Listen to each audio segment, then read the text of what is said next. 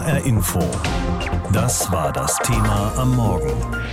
Zwischen Krieg und Corona. Die Sorgen in der Endlosschleife. Ein Unglück kommt selten allein, sagt man, und dieses Sprichwort bewahrheitet sich gerade. Kaum ist Corona nicht mehr so bedrohlich, da ist Krieg keine 2000 Kilometer von uns entfernt. Viele Menschen sorgen sich, vielleicht ganz konkret um Freunde und Verwandte oder weil sie befürchten, dass dieser Krieg sich noch ausweiten könnte, dass vielleicht sogar Atombomben zum Einsatz kommen könnten. Man hat einfach den Eindruck, die Welt und die Gesellschaft kommen aus der Daueruntergangsstimmung gar nicht mehr raus. Birgit Lange-Bartels ist Psychologin beim Marktforschungsinstitut Rheingold in Köln und hat die Grundstimmung in Deutschland tiefenpsychologisch untersucht. Frau Lange-Bartels, Sie haben die Bundesbürger auf die Couch gelegt und gefragt, wie es ihnen geht. Was haben die geantwortet? Die Menschen beschreiben ihren Zustand, dass sie sich in einer Krisenpermanenz befinden und dass sie eigentlich dauermürbe geworden sind. Sie haben zwei Jahre Corona hinter sich, fühlen sich lust- und antriebslos, haben eine eher resignative Grundhaltung, sind bequem geworden, trauen sich eigentlich auch nicht mehr so raus aus dem Haus, wie sie es vorher gemacht haben. Und ähm, aus dieser Ausweg- und Perspektivlosigkeit heraus können sie kaum eigentlich so Mut wieder fassen, das Leben mit seiner Leichtigkeit zu genießen. Das hatten sie gewollt und dann kam der Krieg und letztendlich ist der Krieg für die Menschen nochmal eine Dimension sehr viel stärker. Sie sind in Schockstarre gekommen, sie sind mit Fassungslosigkeit, treten sie dem Krieg gegenüber und es ist so, als wäre ein Albtraum wahr geworden. Kaum ist eine Krise eben so einigermaßen im Griff, da kommt die nächste, erst Corona, jetzt Krieg. Wie wirkt sich diese Dauerbelastung auf die Psyche aus? Also können wir es besser wegstecken, wenn es ein absehbarer Zeitraum ist? Ja, das können wir schon, aber das glauben die Menschen kaum noch. Ne? Also wir hatten das ja zeitlang in der Corona-Pandemie, wo uns immer wieder gesagt wird, jetzt das ist die eine Welle, die müssen wir noch überstehen und dann geht es uns wieder gut. Und ähm, von daher betreiben die Menschen so etwas wie Enttäuschungsprophylaxe. Sie glauben eigentlich gar nicht mehr so richtig daran, dass sie schnell aus der Krise rauskommen und sie erleben eigentlich ihr Leben im Moment so, wie äh, in einer schlechten Serie. Das sagte ein Befragter. Ne? Also ich habe das Gefühl, ich bin in einer schlechten Serie und komme dann nicht mehr raus. Nichtsdestotrotz sehen wir aber auch, dass Menschen da einen Umgang mitfinden. Und der Umgang im Zusammenhang mit der Angst, der zeigt sich dann schon auch unterschiedlich. Ne? Also da gibt es die einen, die versuchen, sich permanent abzudaten, permanent die Nachrichten zu konsumieren und warten im Grunde auf die erlösende Nachricht, dass der Krieg nur ähm, ein schlimmer Albtraum gewesen ist. Dann gibt es die anderen, die versuchen sich eigentlich immer wieder auch abzulenken und halten es so mit so einer Normalitätsbeschwörung. Sie machen in ihrem Alltag weiter, so äh, wie vorher auch, und versuchen somit das Böse, die Angst, die Ängste, die damit verbunden sind, auch zu bannen. Mhm. Wer kommt denn besser mit den Bedrohungen zurecht? Die eher die Jüngeren, weil sie vielleicht insgesamt mhm. noch unbeschwerter sind, oder die Älteren mit der großen Lebenserfahrung? Das ist sehr unterschiedlich. Man kann es weniger an dem Alter festmachen, denn wir haben gesehen, dass auch die Jüngeren, wo man ja denken würde, die sind noch mal sehr viel robuster, gehen die ins Leben und dem ist eben nicht so. Ne? Die haben wirklich das Gefühl, sie haben überhaupt nichts mehr in der Hand. Sie stehen dem ganz ohnmächtig gegenüber. Die Älteren auch. Bei manchen Eltern werden noch mal Kriegs Kriegserleben wird nochmal retraumatisiert und ähm, die kommen dann auch nicht so gut damit klar. Also im Grunde geht es wirklich darum, wie gehe ich momentan auch damit um? Habe ich einen Austausch damit mit anderen Menschen? Kann ich mich über meine Ängste austauschen? Kann ich aber auch aus dieser Dauerschleife der Sorgen und Ängste auch mal raustreten? Und das ist meines Erachtens auch sehr, sehr wichtig. Also, dass wir eben uns auch erlauben, den Alltag zu leben und auch mal das Handy mit den Nachrichten zur Seite zu legen. Angst vor einer Erkrankung oder Angst vor dem Krieg, welchen Unterschied macht das? Ja, im Zusammenhang jetzt zum Beispiel mit der Corona-Pandemie hatten wir ja nachher das Gefühl, die ist irgendwie auch berechenbar geworden. Also das war zwar sehr bedrohlich, aber wir konnten da noch so eine exponentielle Logik darin erkennen. Ne? Bei dem Krieg ist es wirklich eine Eskalationslogik. Das ist mit einem Schlag kann die Zivilisation zunichte gemacht werden und das führt die Menschen in diese unfassbare Schockwirkung auch hinein. Welches Fazit ziehen Sie denn aus dieser Befragung? Welches Rezept kann man verordnen?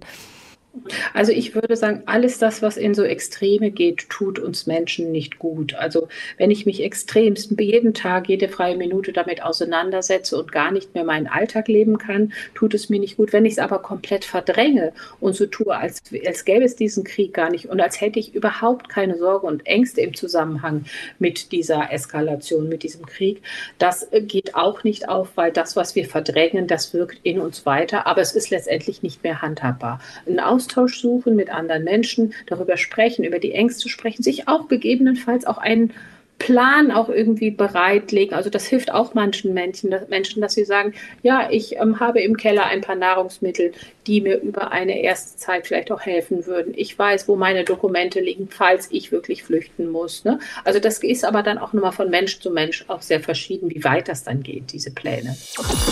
Seit gut zwei Jahren müssen wir jetzt schon mit einer Dauerdrohkulisse leben. Erst war es der Schrecken vor dem Coronavirus, der unser Leben von heute auf morgen völlig auf den Kopf gestellt hat. Seit dem Überfall Russlands auf die Ukraine gesellt sich nun auch noch Kriegsangst dazu bei manchen. Wie sehr hat das die Menschen in Hessen beeinträchtigt und wie gehen sie damit um? HR-Reporter Raphael Stübig hat dazu in der Darmstädter Innenstadt einige Antworten bekommen. Corona am Anfang, also diese Einschränkungen irgendwie bedrohlich am Anfang und diese Unsicherheit, weil keiner wusste, was passiert damit überhaupt. Natürlich am Anfang hat man sich privat zurückgezogen, häuslich. Dann hat man sich impfen lassen, hat gedacht, jetzt wird ja alles ein bisschen besser, ist aber doch nicht besser geworden. Und die Corona-Krise ist noch nicht vorbei. Egal, wen man zufällig fragt, die Corona-Pandemie hat bei allen Spuren hinterlassen und vieles verändert. Also man ist so ein bisschen vorsichtiger geworden äh, und man sucht das Vertrauen ganz einfach jetzt. Und man muss sich erstmal wieder an alles gewöhnen, jetzt wo es halbwegs wieder geht. Das ist auch, ja, ich glaube, jeder muss da seinen eigenen Weg finden und sich halt auch ein bisschen mit sich selbst auseinandersetzen in der Zeit, um halt damit klarzukommen, dass eben ein Teil vom Sozialen weggefallen ist und sich den jetzt langsam zurück wieder erkämpft. Der Corona-Lockdown war für Chemiestudent Tobias Jan anfangs extrem belastend. Jetzt im Rückblick kann er der Zeit auch etwas Positives abgewinnen. Ja, man hat dann halt eben in der Zeit, wo man nur bedingt mit Leuten Kontakt hatte, eben auch gemerkt, wer wirklich ein qualitativer Freund ist, mit dem man viel gemeinsam hat, weil man eben nicht mehr auf, auf größere Events gegangen ist. Man hat sich nicht mehr in der Kneipe getroffen. Man ist halt gezielt mit einer anderen Person irgendwo hingegangen, rausgegangen, auf Abstand, hat sich mit denen mal nur unterhalten. Und das ist ja auch was Schönes. Das hat man dann auch gelernt. Gewöhnt haben sich viele an die Maske. So sehr, dass viele Passanten sie immer noch freiwillig tragen, obwohl der Mund-Nasenschutz fast nirgendwo mehr Pflicht ist. Weil ich immer noch Respekt davor habe. Trotz sämtlicher Impfungen und, und Boostern und sonstiges. Ne? Und häuslicher bin ich schon geworden, äh, bei Corona auf alle Fälle, ja. Dennoch, mit dem Coronavirus kann Angelika Balmert aus Weiterstadt inzwischen ganz gut leben. Der ganz große Schrecken ist verflogen. Es geht ja auch nie mehr weg. Ich meine, das wissen wir ja wahrscheinlich. Ja. Das werden wir ewig haben. Dafür belastet nun der Ukraine-Krieg den Alltag. Auch Angelika Balmert hat Angst, dass der Krieg weiter eskalieren und sich auf ganz Europa ausweiten könnte. Corona hat man medizinisch in den Griff gekriegt in Anführungszeichen. Also da kann ja jeder auf sich selber aufpassen bei Corona, aber bei dem Krieg eigentlich nicht, ja. Das sind ganz andere Mächte, die da das in der Hand haben, wie, wie jeder Einzelne. Es ist ein Gefühl der Ohnmacht, findet auch Elmar Rösler, der sich dennoch täglich über den Ukraine-Krieg auf dem Laufenden hält. Denn einfach ausblenden, meint er, kann und sollte man das nicht. Es ist Europa, also es ist ja eine Grenze und es geht ja auch darum, es ist jetzt vielleicht persönlich, zu schauen, das ist ein Land, was frei ist, was Freiheit propagiert hat und es wird jetzt einfach überrollt von seinem Nachbarn wegen irgendwelchen Verträgen, die vor etlichen Jahren geschlossen worden sind. Ähm, da muss man halt aufpassen. Also der Preis für den Frieden ist ewige Wachsamkeit. Ja, wir kommen aus den schlechten Nachrichten kaum mehr raus. Bei Corona ist das so und jetzt auch beim Ukraine-Krieg. Ständig Sondersendungen, große Headlines. Damit beschäftigt sich auch der Medienwissenschaftler Bernhard Pörksen. Er ist Professor an der Uni Tübingen. Er sagt, es gibt ein Übermaß an Informationen. Ich habe ihn gefragt, was er denn damit meint. Denn jeder kann ja auch jederzeit das Radio ausschalten, sich im Internet was anderes suchen als Informationen zu Corona und Krieg. Nun, ich meine damit, wir waren uns ja 30 Jahre zurück im Zeitalter der Netzutopien sicher, immer mehr Information macht uns automatisch mündiger, weil man aus der Fülle auswählen kann und dann seine eigenen Standpunkte umso rationaler zu fundieren vermag. Heute müssen wir anerkennen, mehr Information macht uns gar nicht mündiger, sondern immer mehr Information unklarer Herkunft erhöht die Chancen, effektiver Desinformation, weil wir in dem allgemeinen Gestöber, in dem herabregnenden Informationskonfetti auf das zurückgreifen, was wir vielleicht ohnehin glauben oder aus guten oder mal schlechten Gründen glauben wollen. Also es gibt ein Problem der Quantität, der schlichten Masse von Informationen. Mhm. Es gibt ein Problem der Qualität, die immer schwerer werdende Einschätzung, was denn nun stimmt, welche Quelle als seriös gelten kann oder ob man es mit PR oder Social Bots zu tun hat oder mit Desinformationsschleudern. Und schließlich gibt es ein Problem der Handlungsrelevanz von Nachrichten auf den globalen Medienmärkten der Gegenwart. Also wie lässt sich unter den aktuellen Bedingungen eigentlich das Verhältnis von Information und Aktion oder von Wissen und ja, selbsttätigem, aktivem Handeln neu austarieren? Ja, das ist die Frage. Welche Antwort haben Sie denn darauf? Wie können wir das hinbekommen, dass wir da zu einem, wie Sie sagen, austarierten Verhältnis kommen? Ich glaube, ich muss Sie enttäuschen. Ich habe gar keine pauschale Antwort und ich glaube auch nicht, dass es ein Rezept gibt. Aber es gibt ein paar Rezepte, die mir verdächtig sind, die mir suspekt sind. Denn ich würde behaupten, längst haben die Egozentriker einer neuen Einfachheit die Bühne betreten und sagen, einfach abschalten, einfach raus. Also der Typus des Digital Detox-Spießers, der sich schlicht und einfach verweigern, verweigern will, der wird mächtiger. Und ich glaube, die Problematik ist aber sehr viel komplizierter, denn wie kann man unter den gegenwärtigen Medienbedingungen engagierte Zeitgenossenschaft erhalten, sich eben nicht abwenden. Der Journalist Nils Minkmar hat mal so wunderbar geschrieben, es gibt kein Recht auf ein von der Geschichte unbelästigtes Leben. Ja, es gibt kein Recht einfach nur aus Gründen der eigenen Egozentrik oder wie Boto Strauß, der Schriftsteller, voller Ekel vor der Penetranz des Populären, sozusagen die Distanznahme, den stillen Garten zu verherrlichen. Das hielt ich für falsch. Nee,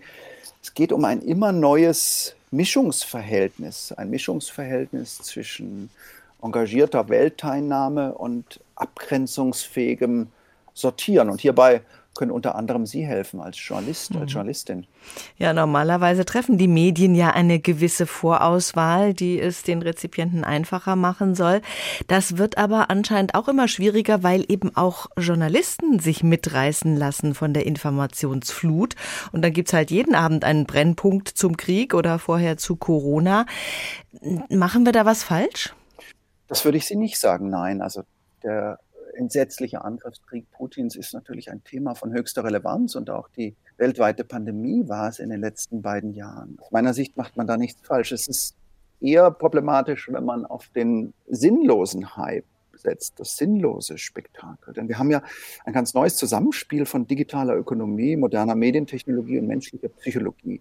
Und wir können heute in Echtzeit unfassbar präzise auslesen, was interessiert Menschen tatsächlich.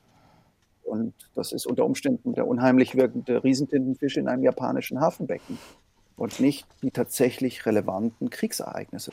Sie haben gesagt, Sie haben auch kein Patentrezept, aber in Ihrem Buch Die Kunst des Miteinanderredens, da geben Sie ganz konkret Hinweise, wie alle besser mit der Informationsflut zurechtkommen können. Wir sollen uns fragen, betrifft es mich oder Freunde oder Verwandte? Ja, ich persönlich würde sagen, dass diese Frage eigentlich zu eng gefasst ist. Also die Frage ist eigentlich, kann man etwas tun? Welche Bedeutung besitzt ein Ereignis? Eben nicht nur für mich, sondern auch für die Allgemeinheit, unter Umständen die Menschheit oder vielleicht sogar auch für das Schicksal der Erde. Und Aufmerksamkeit ist ja ungeheuer kostbar, knapp. Und sie ist eben auch, und ich glaube, das beginnen wir jetzt als Gesellschaft zu verstehen, sie ist auch politisch. Also keine der Großkrisen der Gegenwart ist lösbar ohne einen kontinuierlichen Fokus, ohne Konzentration, ohne langfristige Strategiebildung. Denken Sie an den Klimawandel, denken Sie womöglich an die nächste Pandemie. Gerade kommen wir einigermaßen erschöpft aus zwei Jahren Corona-Pandemie, haben Isolation, Angst vor Erkrankungen und Belastungen im Alltag weggesteckt und sind schon wieder mittendrin in der nächsten Krise. Angst vor Krieg und Atomwaffen, Wirtschaftskrise die Psyche im Dauerstress. Wie belastend die Gesamtgemengelage für viele Menschen ist, das merken auch Psychiater und Psychotherapeuten in ihren Praxen. Schon seit zwei Jahren gibt es lange Wartezeiten in Hessen.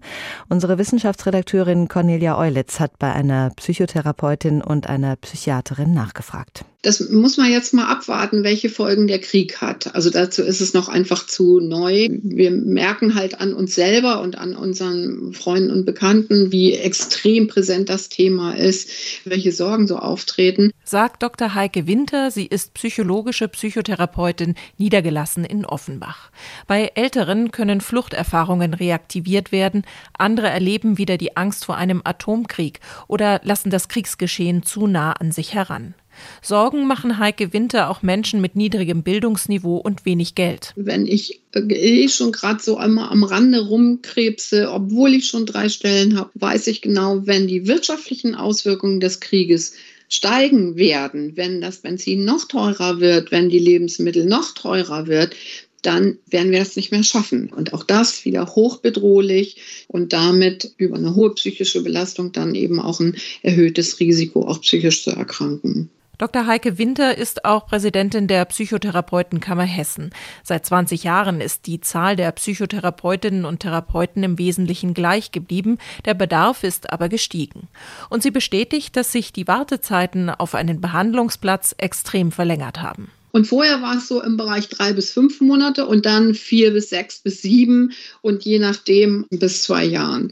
Das ist eine mittlere Katastrophe, kommentiert Dr. Katja Bonardi. Sie ist Fachärztin für Psychiatrie und Psychotherapie mit Praxis in Frankfurt. Bonardi hatte immer ein Netzwerk von Kolleginnen und Kollegen, denen sie Patienten zur Psychotherapie schicken konnte. Seit des Beginns der Corona-Pandemie ist es eigentlich so, dass das nicht mehr funktioniert. Das heißt, wenn ich jemanden suche, der einen Psychotherapieplatz braucht und ich frage in mein Netzwerk, können die mir fast immer auch nur sagen, tut mir leid, ich bin bis über alle Ohren voll, es geht gar nicht mehr. Auch die Einweisung von schweren Fällen in die stationäre Psychiatrie ist schwieriger geworden, sagt Katja Bonardi. Die werden teilweise weggeschickt. Wirklich Menschen, die wir schicken, also mit einer fachärztlichen Einweisung, mit Suizidgedanken, mit schlimmster, schwerster Depression, schlimmen Ängsten, die werden wieder weggeschickt nach Hause. Und ähm, das geht einfach nicht. Sie ärgert sich darüber, wenn in Medien nur Negativnachrichten kommen, weil das etwas mit den Menschen macht, besonders mit psychisch Belasteten. Dann frage ich immer, okay, ähm, gucken Sie Fernsehen, Brennpunkt, äh, Talkshows, ja? Ähm, und wenn die sagen, ja, ja, klar, sage ich immer, okay, hören Sie auf damit. Ja? Schalten Sie aus. Betroffene müssen sich stattdessen in ihrer Selbstwirksamkeit erleben, sagt die Psychiaterin. Konkret heißt das? Ich kann was tun. Ich kann jetzt vielleicht nicht den Menschen konkret in der Ukraine helfen. Aber ich kann bei einer Hilfsorganisation mitmachen. Ich kann fünf Euro spenden. Ja, also ähm, ich kann mir was Gutes tun, damit es mir besser geht. HR Info. Das Thema. Wer es hört, hat mehr zu sagen.